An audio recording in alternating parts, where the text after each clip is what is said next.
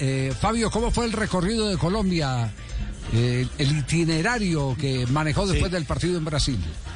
Don Javi, salieron un poco más tarde de lo que tenían planificado. Es más, aquí en el Hotel Mario tuvimos la oportunidad de hablar con el chofer, con, iba a decir el chofer, con el piloto del avión, perdón.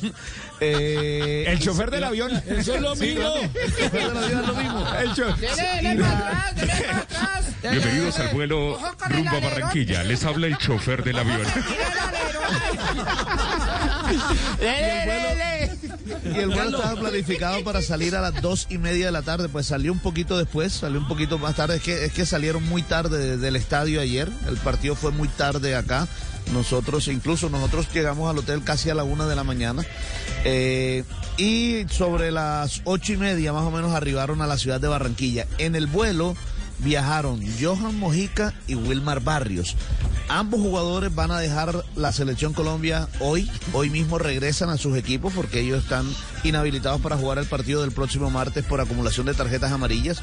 Uno va hacia España, el otro hacia Rusia, pero esta noche ya regresan a territorio europeo. Y la selección va a realizar un entrenamiento hoy a las seis de la tarde en la sede de la Federación Colombiana de Fútbol.